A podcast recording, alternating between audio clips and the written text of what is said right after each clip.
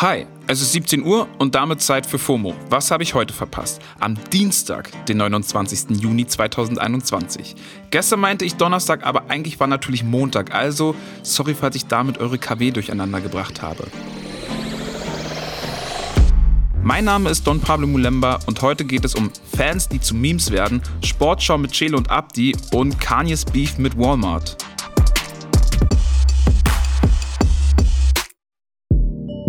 Meine Timeline wurde gestern Abend mit Fußball-Content geflutet. Grund dafür das EM-Achtelfinale zwischen den Weltmeistern aus Frankreich und der Schweiz, das ziemlich krass war. Nicht nur, weil das Spiel extrem knapp war, sondern vor allem wegen eines Schweizer Fans. Der hat gestern Abend wohl den Grundstein dafür gelegt, noch für lange Zeit ein Meme zu bleiben. Diese Story lässt sich am besten anhand des Spielverlaufs erklären. Die Schweizer sind überraschend früh in Führung gegangen. Danach ist erstmal eine ganze Weile nichts passiert, bis die Franzosen in der zweiten Halbzeit richtig aufgedreht haben und mit 3 zu 1 davongezogen sind. Alle dachten, das Ding sei durch, doch dann haben die Schweizer in der 81. Minute das 3 zu 2 erzielt und ihren Fans einen Funken Hoffnung geschenkt. Nun kommt der besagte Fan ins Spiel. Nach dem Anschlusstreffer haben die TV-Kameras im Stadion einen Schweizer Fan ins Visier genommen. Der Fan steht kurz vorm Nervenzusammenbruch. In Tränen übergossen und zitternd hofft er auf einen späten Ausgleichstreffer. In der 90. Minute wird der Fan dann erlöst. Die Schweiz schießt den Ausgleich zum 3 zu 3. Ab diesem Zeitpunkt schwenken die TV-Kameras wieder auf den Fan. Doch dem ist auf einmal ganz anders zumute. Oberkörperfrei schreit der sich die Seele aus dem Leibe. Und zwar so überzeugend, dass das Internet ihn danach zum eigentlichen Helden des Abends macht. Um es in die Phrase eines Sportredakteurs zu packen, der Rest ist Geschichte. Die Schweiz besiegt den amtierenden Weltmeister am Ende mit 5 zu 4 im Elfmeterschießen. Wenn man eine Achterbahnfahrt der Gefühle erklären müsste, dann anhand dieses Fans, der diesen Abend sicherlich nie wieder vergessen wird. Genauso wenig wie das Internet die oben ohne Bilder dieses Mannes. Wo wir schon bei der EM sind, heute Abend, also jetzt gleich, spielt ja Deutschland gegen England im Achtelfinale. Und wem die gewöhnlichen KommentatorInnen zu langweilig sind, für den oder die habe ich einen ganz besonderen Tipp. Es wurde schon bei den letzten Turnieren immer mal wieder gefordert, dass die beiden Rapper und Entertainer Chelo und Abdi ein Spiel moderieren. Es gab dafür sogar eine gottverdammte Petition. Und jetzt machen die beiden ernst und moderieren das heutige Deutschlandspiel live auf dem Twitch-Kanal ihres Labels 385 Ideal. Den Link dazu findet ihr in den Show Notes. Ich habe Chelo mal gefragt, warum man lieber ihren Stream schauen soll, als den der öffentlich-rechtlichen. Was heißt lieber schauen?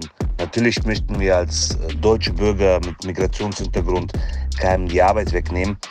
Aber wenn es den Zuschauern auf ADZF zu langweilig wird, dann können die gerne auf die Mute-Taste drücken und äh, rüber auf Twitch die Lautstärke voll aufdrehen und mit uns zusammen feiern ist sowieso viel gesünder und verantwortungsbewusster, das Spiel nicht im Stadion zu sehen. Ich frage mich ja, wie es sein kann, dass beim heutigen EM-Achtelfinale zwischen Deutschland und England ganze 45.000 ZuschauerInnen zugelassen sind. Und damit bin ich nicht allein. Drosten lebt the chat. Währenddessen breitet sich in ganz Europa nämlich langsam aber sicher die Delta-Variante aus. Also aus all dem, was ich in den letzten Pandemiemonaten gelernt habe, kann das eigentlich nur nach hinten losgehen. Langsam habe ich das Gefühl, dass der Fußball ständig im Mittelpunkt steht und dass das Vorgehen der UEFA in Anbetracht des Infektionsgeschehens ziemlich rücksichtslos ist. Apropos im Mittelpunkt stehen. Kanye hat Beef mit Walmart. Der Rapper und sein Modelabel Yeezy haben den Supermarktriesen verklagt. Der Vorwurf, der Discounter bietet einen Schuh an, der dem Yeezy Foam Runner verdächtig ähnlich sieht. Der Foam Runner kam letztes Jahr auf den Markt und ist für einen Kanye-Schuh mit 75 Dollar relativ günstig. Lustigerweise wurde genau dem Modell damals schon vorgeworfen, es sei stark von den Crocs beeinflusst. Die meisten würden wahrscheinlich sagen, dass der Schuh eher wie Crocs für Außerirdische aussieht. Ich finde den Schuh zwar nice, aber ist vermutlich Geschmackssache. Im Walmart wurde jetzt jedenfalls eine Art Rip-Off für 25 Dollar angeboten. Kanye wirft dem Laden vor, damit seiner Marke zu schaden, vor allem weil die Qualität des Imitats unterirdisch sein soll. Daraufhin hat Walmart jetzt reagiert und den Schuh vom Markt genommen, mit dem Hinweis, dass sie ihn nicht selbst hergestellt haben, sondern er von einem Drittanbieter ins Sortiment gekommen wäre. Tatsächlich ist das nicht die erste Auseinandersetzung zwischen den beiden Lagern. Im April hatte Walmart geklagt, dass das Yeezy-Logo zu sehr dem Discounter-Logo ähnlich sehe. Ich finde ja, die Logos sehen beide ein bisschen so aus wie bei Apple, wenn das iPhone hängt. Was soll man sagen? Rapper und Supermärkte. Kennst du ihn? Kennst du alle. Haben immer Beef parat. So, das war's auch für heute mit FOMO. Wir hören uns morgen wieder hier auf Spotify. FOMO ist eine Produktion von Spotify Studios in Zusammenarbeit mit ACB Stories.